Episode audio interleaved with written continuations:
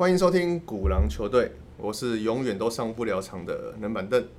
那我们这一集的录音非常的特别，我们这一次邀请到了同样是我们古狼球队的第六人来做我们的专访。那现在呢，其实今年也已经进到了八月了，就是已经进入下半年的时间了。再来从今年初的乌俄战争啊，那个美国的 CPI 报表，其实都会让大家觉得说，诶，那进入下半年之后，到底会有怎么样的情势去发展？那我们今天呢，就请呃第六人来为我们去做个解答，这样子。那首先我想请呃第六人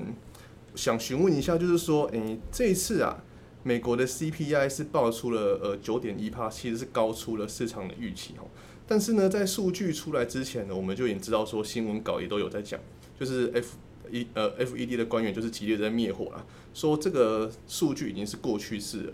那随着油价的下跌啦，下半年的通膨应该就能降下来了。只是说，我觉得因为目前的乌俄战事还在持续啦，再来就是说，伊朗他也不会去甩美国大佬讲的话，说要去增产或者说减减产所谓的产油这件事情。那这些呢，都会让油价产生更多的不确定性。对于下半年我们要面对的通胀，是不是就跟官员所说的高点已经过了呢？诶，各位投资朋友，大家好哦。那今天今天没有唱歌啦，嘿，那我就是诶很很高兴，然后跟那个我们的冷板凳，然后一起来来就是呃针对几个热门的财经议题来做回答。那刚刚这个问题来讲的话哦，其实我觉得主要分了两个部分来看呐。第一个就是说，那这些官员说的话，那大家还相信吗？好，其实我们从去年以来就发现说，从老鲍在讲话的过程里面，他的可信度其实到今天为止都是大打折扣。不然我们可以看他最近几次的开会，最后都会强调联准会的公信力不容置疑。好，那其实大家都在怀疑说，他可能有他，也许就是为了自己位置上面的考量啊，或者是贴近市场面以及政治力的一个影响。所以说。这样的数字的本身的纯度，那大家就会对他，而且他后面所做的决策就会保持着怀疑的态度。那再来至于通，嗯，通膨的这个数据啊，是否已经见高哦？其实我我觉得就是说，主要我们是看说，你短短短时间来讲，也许它要再往上走的几率并不会太多的。但因为我们可以看到，也许从非金一些金属价格等等啊，或者是一些地方都有一些迹象产生，但是它重要的是，它如果一直都在这个高档区不断的在徘徊的时候，那其实对大家都很痛苦的事情。那主要就是说，看它这个通膨的数字能够在未来的一段时间内要掉的多快。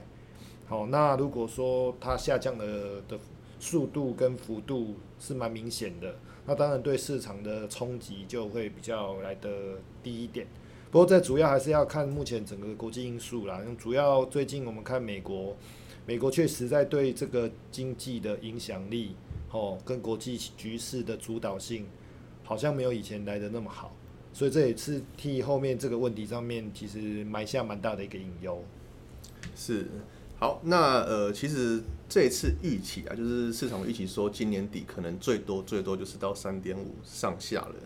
那以目前的 CPI 来讲，到九点一啦，那你会觉得说，呃，FED 的目标是不是说能够把它降到大概你预预期可以说降今年底美国的 CPI 大概会降到什么时候是官员可以接受的？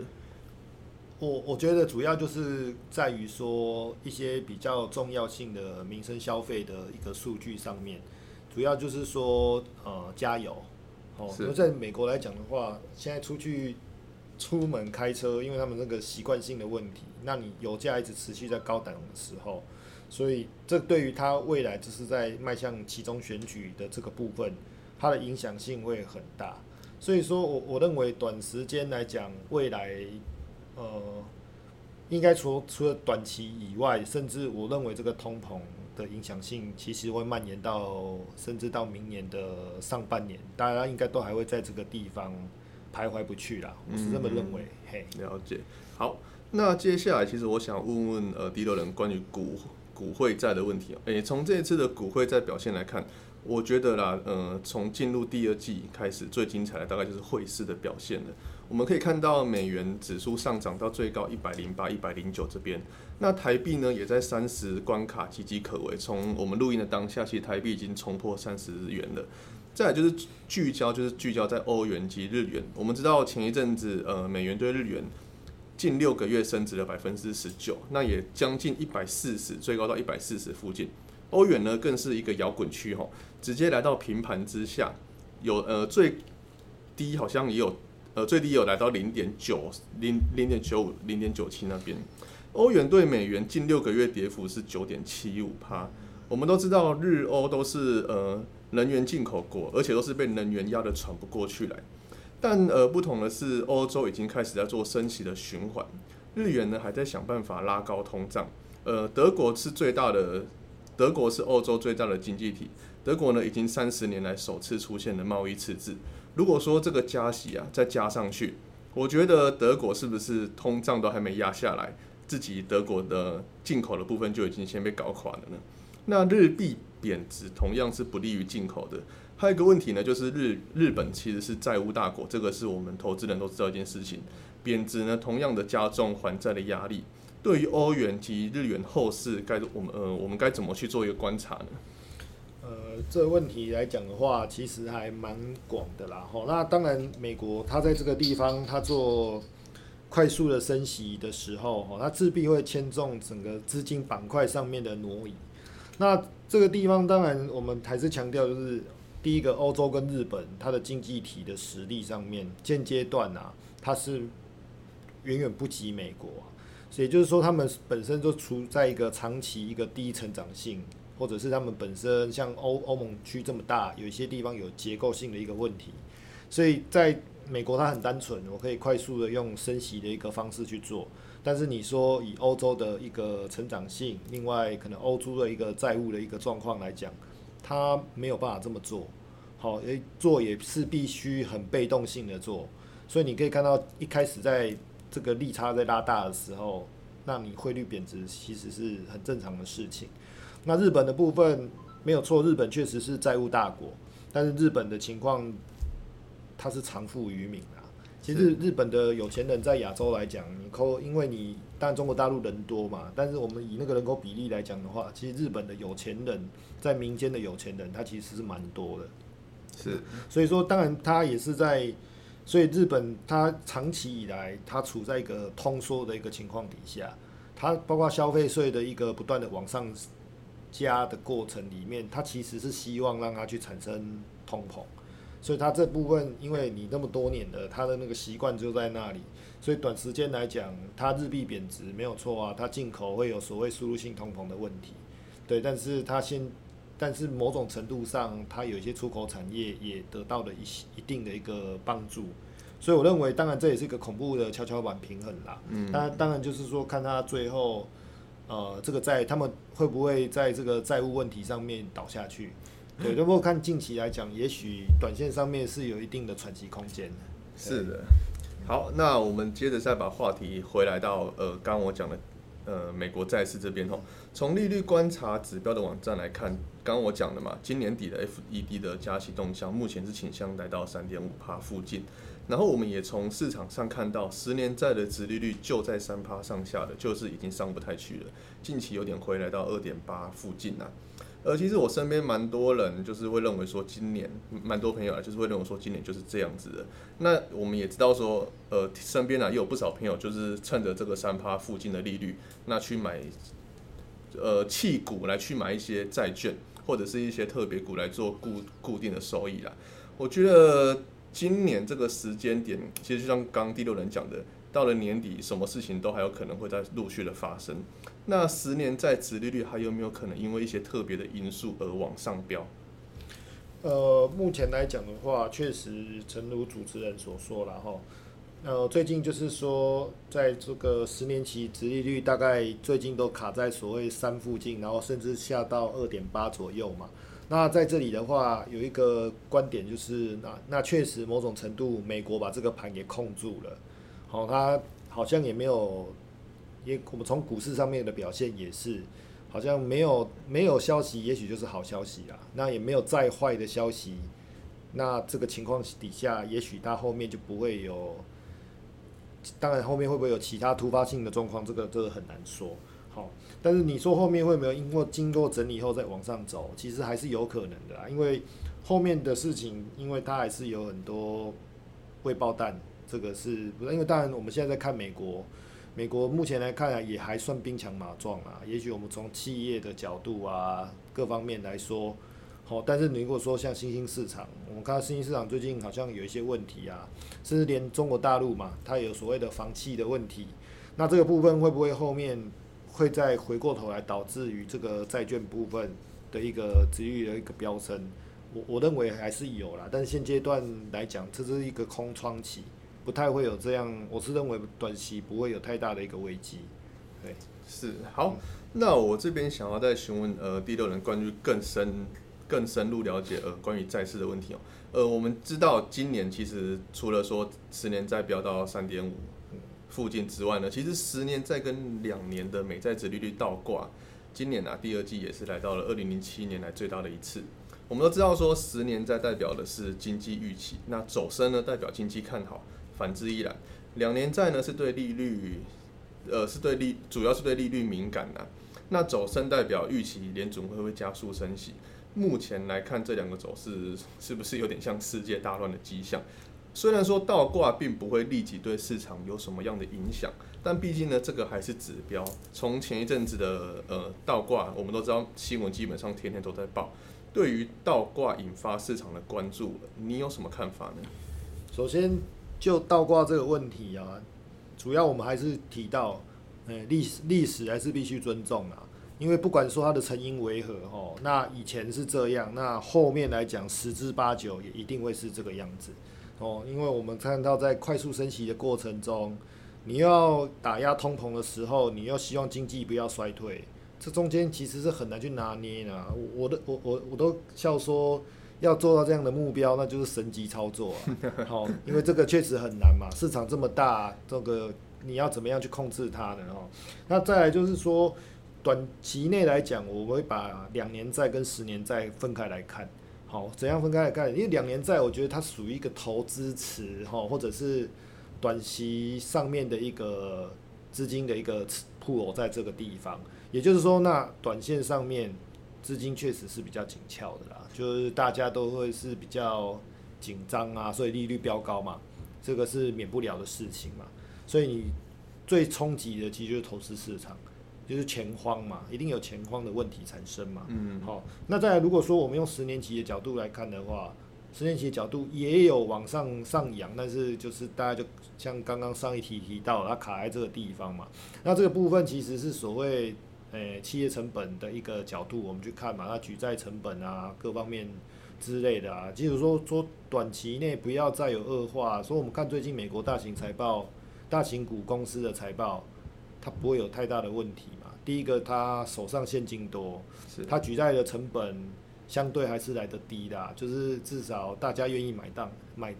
买单嘛。好的，不过当然这个成长股就不在这个范畴里面。所以，我们把这个分，还是把这个第部分，其实把它分开来看，那你可能会对于这样的趋势脉络上面会比较明朗一点。嗯哼，好，那我们把话题缩小到个别的产业上面哈。呃，其实对台湾人来讲，我们最常关注的就是半导体这这方面的。那我今天也就针对关于半导体的部分，我来想要请教一下第六人。我们都知道，今年半呃，今年之前呢，半导体的晶片在各国都严重的不足。基本上各国都在抢晶片。那在台湾，你除了房市之外，你最有感的基本上就是二手车的价格了。新车买不到，等不到，不然就要等半年、一年。那如果说你去抢二手车的话，二手车的市场价格整个飙上来。那除了车车商之外啦，当时候呢，因为疫情的关系，所以也连带的受惠到了山西的需求嘛。不过抢到现在，半导体看起来好像嗯有点不太行了。我们看看费呃费半啊、辉达跟高通这一阵子其实股价都回调的蛮多的，呃，如果说跟纳斯达克比起来的话，其实算是受伤蛮相对来来的严重一点呐。那在六月时候呢，美光就宣布说要减少生产，这个是不是意味着半导体的派对已经结束了呢？这个问题的话，诶、如果有在关注我平节目跟我的一个说法上面的时候，哈，其实呃，我对半导体其实都有一系列一个看法。那当然，这个这个地方的话，我觉得还是把它分开来看呐。我就是说，去年我就强调嘛，因为半导体经过连三年的股价大涨，势必一定会有一个回档嘛。好，那当然因为疫情的冲击啊，地缘政治的一个因素嘛。那我们在这里其实我们把它当做像先进制程的跟成熟制程的部分。那刚刚提到像二手车嘛，因为我们很多这一两年买车的一定很痛苦，因为你车子要等超级久，半年、八个月、一年甚至都有。所以说二手车的价格上来是一个，当然我觉得这个交易市场除了说大大概买某车嘛，所以我要买二手车之外，但整个二手车的一个市场上面的一个交易机制的改变，也会导致说现在二手车确实的价格会比以前好很多啦。是这是一个问题。那在我们提到像半导体这部分，因为你二手车子的部分，其实提到就是成熟制程。好，那成熟制程其实我们有几个观点。第一个，中国大陆大量的一个切入，哦，它它最近也许大家在这个当下我们可以看到嘛，中芯网在七纳米以下，也许未来两三年，其实联电在今 U UMC 啦，它在今年的才投的时候，它就有预告，我们今年很好，但明年会很惨，因为全世界有太多的产能开出来，尤其我们最近看到连中国大陆那个成熟制成的产能开出的非常的多，那这个这个整个市况上面会整个被打乱掉，这是一个对于成熟制成对，另外甚至连台积电也有回头来帮忙做对下来做这些车用的部分。其实台我们看到 TSM 在做这个部分的时候，我都嘲笑啦。其实就拿火箭杀鸡干嘛用牛刀？他现在是用火箭炮来打鸡耶，那当然是不对的嘛，因为这个会有损伤毛利的问题。好，那再如果我们再提到像先进制程的部分，通膨、利率飙高，然后现在大家在提倡所谓的碳中和的部分，这几样其实都是对先进制程投下一个很不利的一个因素。你以 TSM 的角度来讲，你通膨，你取得原料的成本就会增加。对啊，你不管你的，而且你所有的材料、机台或者中间的介质、布拉布拉的之类的，甚至连你人力的成本，你现在又有政治力的问题，好，这个时候第一个会影响。第二个，你制程在往前走，那我们会想到就是说，你还是又有物理极限的问题。那你这里的话，你后面竞争者一定会慢慢追上来。好，当然大家都提到说啊，诶，三星三纳米诶良率不然后，三星的三纳米其实就是在未来的二纳米的投产，他们是在同一个厂、同一个一个架构底下。台积电是在二纳米才会切入到那个，它等于是先热身的，你怎么知道那个时候会怎么样？好，那再就是说我们在利率节节高升的一个情况底下，请问我我们投资一个晶圆厂要花多少钱？对啊，你基本上一个晶圆厂就是千亿以上的开销啊。那你这个开销下去的时候，如果你有什么闪失啊，对啊，你大家还记得嘛？二十年前啊，两兆双星啊，就这样被灭的嘛。对啊，那个过程大家都很清楚。好，那再来我们再提到说所谓碳中和的过程，你耗电、耗水，那这个部分半导体在往前走的过程免不了啊。你看，预估 TSM 在做到三纳米的时候，全台湾大概有十分之一的水电应该都会被他们包了。那你同样的情况下，Intel 做，三星也做，那台湾就是像张老说的嘛，我其实我们是人便宜，土地便宜，水电便宜，哦，然后政府又基本上是定购机式的在支持，对，所以说这对半导体产业来讲的话，而且我相信啊，慢慢的会有新的技术一定会上来。你说半导体，甚至你说这个东西后面会不会有新的东西来把它替代掉？也许不久的将来有可能啊。嗯，对啊，所以说这个东西来讲的话，在过去因为这一两年太好的时候，现在我认为是一个反噬的过程啊。那这个地方来讲的话，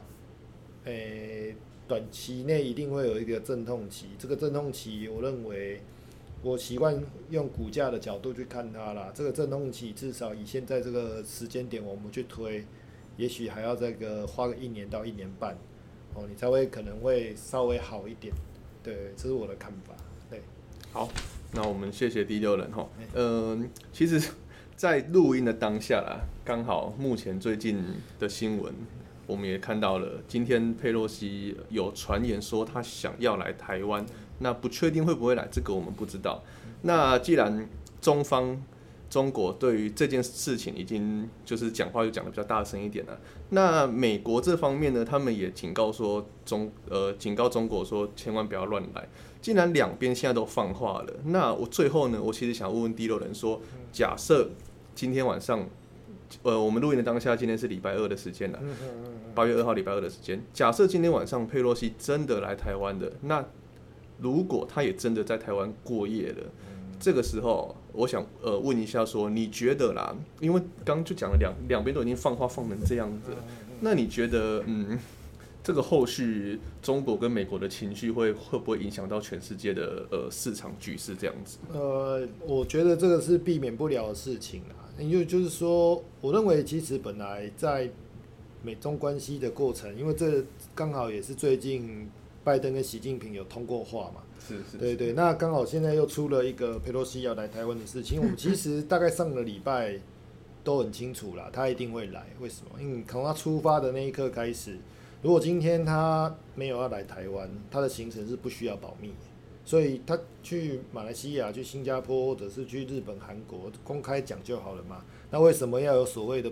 诶，好像。大家都在猜，佩洛西去哪里？佩洛西现在人在哪？佩洛西到底飞机到了哪里？他那个航班的动态，有好几万人都来看他那个 S，好像是 S P A R 十九吧？对对对对对，这个很很猛啊！而且你想他的身份还还搞成这个样子，哦，那你说这个地方来讲，当然大家也在套招啊。其实我我我会用反反过来的角度去看，其实很多人都会很担忧，说对岸是不是要对我们？做一些一个比较武力上面的一个动作，但其实在这个观点上面，我们撇开政治立场，我倒认为是美国想要来捞一场架来打。哦，好，因为这个在这个地方来讲，包括说环太平洋军演啊等等之类的，不断的在秀 muscle 的时候，其实中国在这个节骨眼上面，不论它的外部压力跟内在压力，其实都蛮大的。然后，当然它里面它有它的经济问题，或者是说接下来的接班问题。哦，如果是是做是换说我们如果坐在那个位置上的时候，如果今天我们在出手做这样的重大决策，好，例如说我们对台湾怎么样怎样，你如果没有百分之百确定你可以达到，那你会愿意去做吗？我不做的话还可以诶顺顺利利熬过去，啊，如果我做失败如何？好，当然它里面会不会因为内部压力的推挤，让它往这个方向去发展？那再来就是说，好，大家先把话讲到这个关头来。其实你不讲，美国也许混过去就算了。可是你现在不是快闪哦，他在贵美。那他讲到这个话头来，他一定会来的，这是一定会来的问题。那再来，中方他也讲说，你来了就试试看。那我我我是这么认为啦，他也许就是说会有一些。措施上面，如果说短期的话，他可能你说要真的来硬的，我认为那个几率并不会太高啦。哦，但是因为我本来就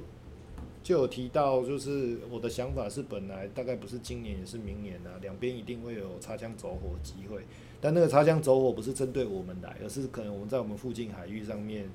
可能年轻人按耐不住嘛，哦，就是可能擦撞啊，或者是误射啊之类的。那可能现在因为这个问题上面，我认为其实两边尽可能还是在保持节制，但是在这个问题过后，我认为中方对于台湾的部分势必会很多事情上面他会加强，像早上已经说了嘛，是一百多项进出口再给你农产弄一下，对，这个也是一个动作嘛。那你说后面的部分会不会再管控啊之类的？哦，其实都后都已经会投下变数了。那我觉得这个冲击，也许在我们这个当下，我们看的是说啊，怕开呗，怕开呗。但是你要想的是，在这个事情过去了以后，那他会不会有一些后坐力产生？这是有可能的，因为我不觉得今天他来，我们没有不欢迎的理由。但是嗯你真的觉得我们有大张旗鼓的希望他来吗？但我觉得这个是很尴尬。哎、我们我们在在在题外话哦，那你这个时候就觉得说，我好像很睿智呢？为什么几个礼拜前国安基金的出手，故事会不会好像就编成了一套？哎一切都好像合乎逻欸辑。因为一早有知影嘛，因为他也不是说，哎、我明天哎、我要来台台湾哦，不是不是，一定是早就会有关系的。嗯，对，那你看看这个部分来讲，比如说我常常就跟朋友在在在说笑嘛，说像昨天我们看到 TSM 说话嘛，说你如果打了我们，你也得不到什么。我我我的讲法是什么？多嘴嘛，因为是找不到理由，你多嘴我就打你。嗯，对不对？因为你对台湾很简单，因为台湾人其实从早年来讲就是爱钱怕死，嗯，这个是民族性啦。那我打你一个小岛，你也许就没有蛋白跟蛋黄，因为全部都变蛋花了嘛。对对啊。对对对。那如果说我要比较强硬一点，嗯，我我也我就不打，讲难听点，我们打人不打脸嘛。可是我就直接把你把你那个七纳米以上的全部夷为平地就好，刚好符合他们现在，因为我们大家要回到七纳米的水准上啊、因为就是我们这个这个逻辑是相通的，因为当初我们看。看那个美国怎么丢原子弹的选择也是一样嘛，呃，丢东京，那谁出来跟你谈投降？嗯，那那如果我们去丢丢京都哦，那个千年文物哦，那个很难去估计对人类人类史有多大的伤害。那我们就丢广岛嘛，广岛跟长崎都是海军，一个是总部，一个是军港嘛，所以我们丢这个地方也也也灭了你大日本海军嘛，所以说的威风跟锐气，所以你你说它会不会激烈一点，也是有可能的啊，只是我觉得啊，应该这这两个晚上恐慌有啦，但是应该蛮克制的啦，应该蛮克制的，对对对。所以中期你还是觉得美股我们就乐乐观平常心去看待。空窗期会有空窗期，但是可能我们到了反弹的过程里面，呃，其实我我我认为，这最近又有点乐观过了头了。但是我我觉得这个架构上面应该是后面还有大事啊，对，但是这个大事未必是从美国内部去引爆，因为美国确实来讲，我我看不出它现阶段有什么。利己跟太跟跟跟金融海啸的时候是不太一样的。你说局部性的有啦，可是我觉得目前都是看起来外部的风险性比较大。嗯对尤其是要选举哦，该怎么样还是得收手一点 的。对好对对对，那其实呢，我一一我原本觉得说，嗯，可能今年呢、各国那个疫情已经趋缓了，可是想说日日日子跟市场都可以恢复正常了。结果没想到，从今年的今年初的那个乌俄战争啊，到现在的欧洲的能源危机，再加上热浪的来袭，到今天的中台亚嗯嗯。的呃中美亚嗯的关系啦，对对对，那想必吼，其实今年 还是会蛮波涛汹涌的继续下去吼。那无论怎么样呢，我们也都会持续的分享最新的呃市场概况给各位观众朋友们听。一定一定。那今天很高兴呢，呃，也很谢谢呢，第六人来为我们做一个市场上的分享，谢谢第六人哈。对，谢谢谢谢。好，那如果说呢，对我们的节目呢，呃，有什么疑问或者想要提出要求，呃，想要提出问问题的话呢，其实都欢迎写信给我们哈。那我们这边也都会收，那我们会汇汇集成题目之后，再做个呃 p a c k a g e 的方式呈现给大家。那今天的节目就到这边了，呃，那我们下次见哈，拜拜。拜拜